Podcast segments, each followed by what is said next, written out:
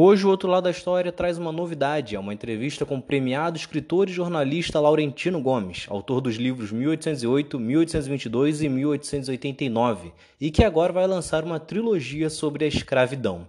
Então, neste bate-papo, vamos falar sobre este novo projeto, razões para certa omissão da história oficial brasileira, além de, claro, livros. Boa tarde, Laurentino Gomes. Agradeço muito você ter aceito esse convite. E eu gostaria de começar perguntando sobre a sua primeira trilogia. É, queria que você falasse o porquê, né, o que te motivou a escrever sobre o período entre 1808 a 1889, se você acredita que os acontecimentos deste período foram fundamentais para o Brasil ser o que é hoje, né, com as qualidades e defeitos. Bem, eu acho que para entender o Brasil de hoje é muito importante estudar o século XIX, porque ali estão as três datas fundadoras do Estado Nacional Brasileiro, né?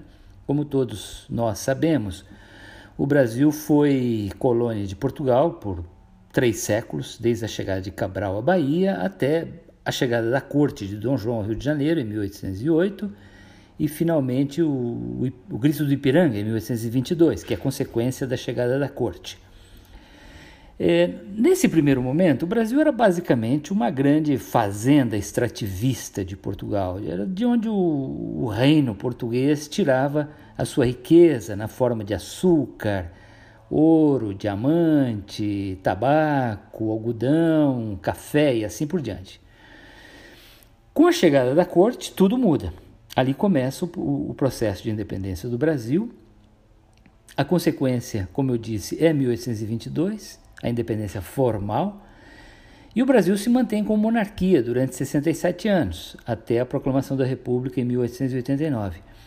Eu diria que todos os nossos defeitos e virtudes já estavam lá presentes. Né? Aquele momento foi de grande promiscuidade entre os interesses públicos e privados, muita troca de favores entre a coroa de Portugal e os ricos da colônia que apoiaram, deram dinheiro, deram apoio político em troca de títulos e privilégios nos negócios públicos.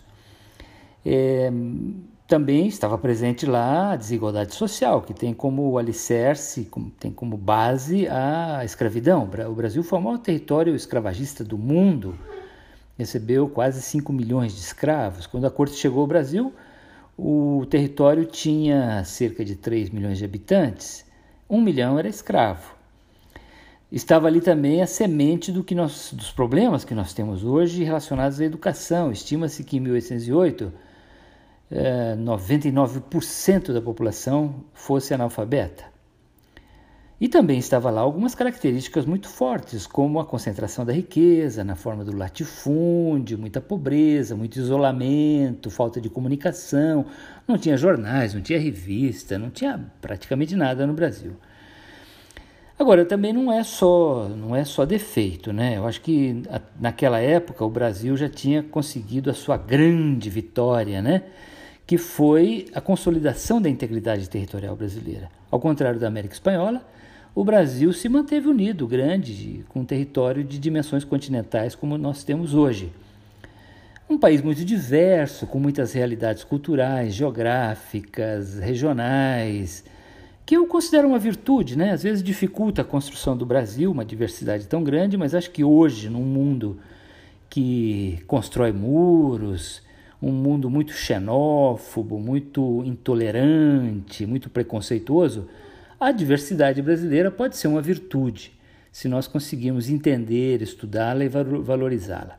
Então, eu diria que o código genético brasileiro está no século XIX, e especialmente nessas três datas, 1808, 1822 e 1889. Sua próxima trilogia fala sobre escravidão. Quais são os motivos para a escolha desse tema agora? Bem, a escravidão foi um tema importante nos três livros anteriores, 1808, 1822 e 1889. Claro, não dá para falar sobre o Brasil do século XIX sem explicar o que era escravidão. E ao escrever essa primeira trilogia, eu me dei conta que escravidão é o nosso assunto mais importante. É, tudo que nós já fomos na história do Brasil, o que nós somos hoje, o que nós seremos no futuro, tem a ver com as nossas raízes africanas. Às vezes eu tendo a achar até que as influências africanas na cultura brasileira, na identidade brasileira, são até maiores do que as europeias. Claro, nós falamos língua portuguesa, temos toda uma tradição de comportamento, o Estado brasileiro foi copiado do Estado português, a nossa burocracia, um jeito cartorial muito complexo né, de funcionar no Estado brasileiro, tudo isso é herança portuguesa. Mas a nossa maneira de ser, a nossa culinária, a nossa música, nosso comportamento, a nossa diversidade, incluindo o sorriso fácil, é, isso, isso é, é, é herança africana, né? a resiliência, a capacidade de enfrentar obstáculos e superar e se adaptar a, e superar as adversidades. Acho que tudo isso tem muito a ver com a nossa herança africana. E tem também um traço horroroso que a gente carrega até hoje, que é o preconceito.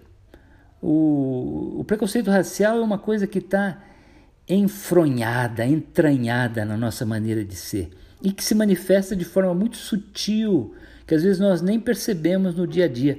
Claro que tem coisas explícitas, como os nossos jogadores de futebol, que são xingados, abusados durante os jogos nos estádios, mas existem comportamentos também que estão é, disfarçados na nossa maneira de ser e que mostram como nós somos é, preconceituosos, a maneira como a gente, os brasileiros de uma certa classe social, de pele clara, se julgam às vezes mais superiores aos demais.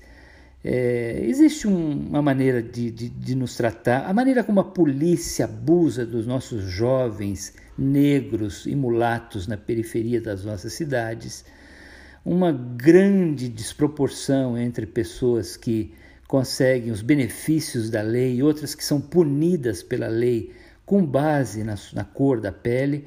Então, acho que são heranças que a escravidão nos legou e com, a qual nós, com as quais nós lidamos muito mal. Então acho que é fundamental estudar esse tema. E como foi feita essa divisão em três livros, né? ainda mais tratando de um tema tão extenso e com tantos tipos de abordagens? Bem, eu decidi escrever uma trilogia porque eu acho que seria muita pretensão minha tentar esgotar um assunto tão vasto, tão complexo, tão importante quanto a escravidão num único volume. E olha, mesmo assim, essa trilogia vai ter no total quase 1.500 páginas. E ainda assim eu não tenho nenhuma ilusão de que eu vou conseguir esgotar o assunto. Ao contrário. E por essa mesma razão eu optei por um artigo indefinido, né? No título é Uma História da Escravidão no Brasil e não A História da Escravidão do Brasil. Ou seja, é uma das possíveis narrativas, interpretação, é um olhar entre muitos possíveis olhares. E ela está dividida de uma forma cronológica. Primeiro, não vai ter número da capa, né? não tem mais 1808, 1822, essas coisas ficaram para trás. O título principal é a Escravidão, e aí eu separo por períodos. O primeiro volume é da, do primeiro leilão de escravos em Portugal, em 1844, até a morte de Zumbi dos Palmares. O segundo é da descoberta de ouro em Minas Gerais, no começo do século XVIII, até a chegada da corte de Dom João Rio de Janeiro e o terceiro é da independência, a Lei Áurea. No terceiro também eu vou falar muito sobre o legado da escravidão entre nós brasileiros hoje. Então é um, é um sobrevoo sobre um assunto importante e chamando atenção para alguns aspectos que eu acho que precisam ser observados quando nós estudamos a história da escravidão no Brasil. Laurentino, na sua opinião, você acha que a história oficial fala pouco sobre a nossa origem africana? Sim, e eu acho que isso é um, uma maneira de esconder, né? de, de jogar num segundo plano as nossas raízes africanas.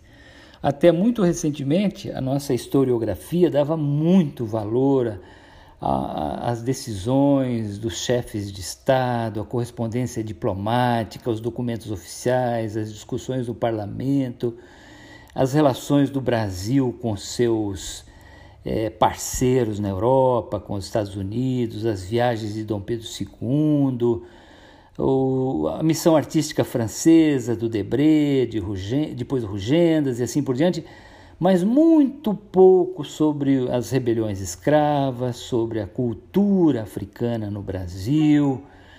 E eu acho que e também isso, isso mostra uh, o, uma maneira de um olhar branco sobre a, a, história do Brasil, né?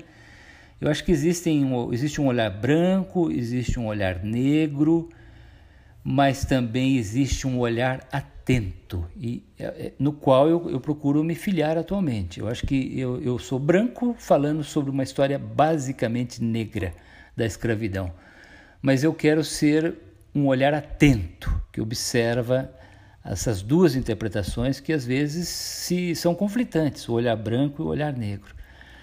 Mas eu acho que o momento atual é de olhar atento e não de um olhar é, excludente, né? ou que privilegia excessivamente uma história do outro, uma história que, que não inclui o outro, aliás.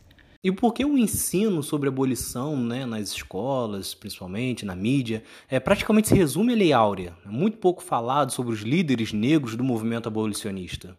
Eu acho que pela mesma razão que eu citei na pergunta, na resposta anterior, né? Existe uma história que privilegia o papel da elite branca, intelectual, imperial na abolição da escravidão.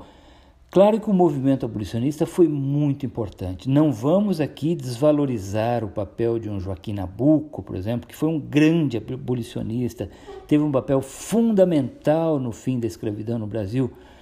Mas, ou da Princesa Isabel, a Princesa Isabel realmente era genuinamente abolicionista, ela, o marido, o Conde D, Dom Pedro II, mas a gente não deve se esquecer também que a monarquia, o Império Brasileiro, que produziram figuras como Joaquim Nabuco, a Princesa Isabel, Dom Pedro II, tinha o seu alicerce no regime escravocrata.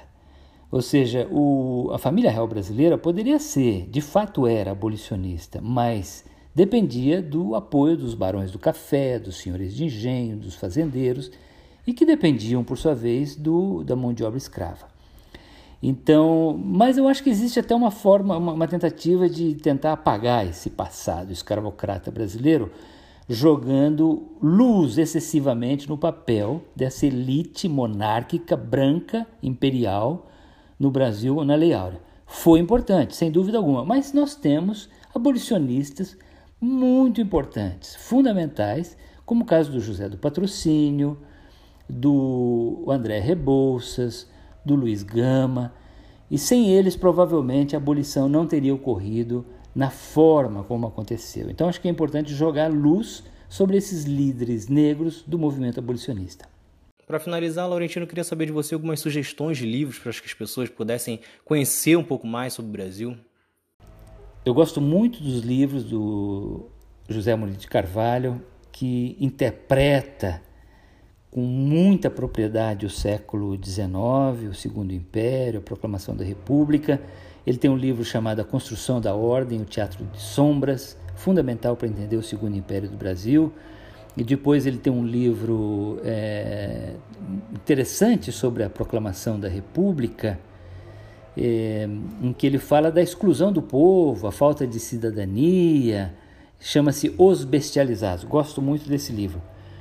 Um pouco antes, no, no, durante o período colonial, eu gosto muito do trabalho do Evaldo de Cabral de Mello sobre o, o Brasil holandês. É, ele tem uma pesquisa importantíssima, um livro chamado O Negócio do Brasil, sobre as negociações entre Portugal e Holanda para que os, os holandeses realmente saíssem do Nordeste do Brasil. Existem livros importantes sobre a escravidão, caso de José, é, Luiz Felipe de Alencastro, O Trato dos Viventes, é, Manolo Florentino em Costas Negras, o professor João José Reis tem livro importante sobre as revoltas escravas, a revolta do Malês, na Bahia, e também ele com o professor Flávio dos Santos Gomes, um livro chamado Liberdade por um Fio, a história dos quilombos no Brasil. Depois o professor Jean-Marcel Carvalho França é um especialista em estrangeiros, pessoas visitantes que vieram para o Brasil hum, durante todo o período até o século XIX, do começo do, do, do, da colonização até o século XIX. É um olhar dos viajantes, gosto muito do trabalho dele. E hum, Depois, na República, tem muita coisa interessante. Gosto da biografia que o Lira Neto escreveu do Getúlio. O Lucas Figueiredo, meu colega jornalista em Minas Gerais, escreveu um livro importante sobre o Tiradentes, eu acho uma biografia extraordinária sobre Tiradentes. É, tem muita coisa, né? Jorge Caldeira também, o, o, livro sobre o Barão do Mauá, agora recentemente ele escreveu História da Riqueza no Brasil. Então tem muita coisa, né? Sem pensar aí, sem, sem citar Sérgio Buarque de Holanda e tantos outros que deram contribuições fundamentais para entender o país que nós temos hoje. Muito obrigado mais uma vez pela participação, Laurentino, e espero que você de casa tenha gostado. Foi a nossa primeira entrevista aqui no canal Outro Lado da História, mas toda semana trazemos dois episódios sobre a história do Brasil. Então é isso, se você gostou, segue a gente aí na plataforma que você está ouvindo e até a próxima. Você viu no último episódio que Getúlio Vargas deu golpe e chegou ao poder em 1930. Agora é 1934, temos uma nova Constituição e o presidente é Getúlio Vargas. Vamos falar agora sobre como que foi esse governo constitucional. É Pilatos lá na Bíblia quem nos diz, e também faleceu por ter pescoço o infeliz autor da guilhotina de Paris. Para começar, Getúlio Vargas deixa claro sua vontade de permanecer na presidência ele negocia com os membros da Assembleia Constituinte para que nova, na nova Constituição existisse sim eleições diretas, mas a partir apenas do segundo presidente, que o primeiro seria escolhido de forma indireta e, claro, nomeado seria ele. E isso transforma este período de 1934 a 1937 realmente em uma fase intermediária. Não houve grandes mudanças econômicas, grandes avanços, a não ser aqueles que já haviam acontecido antes da Constituição.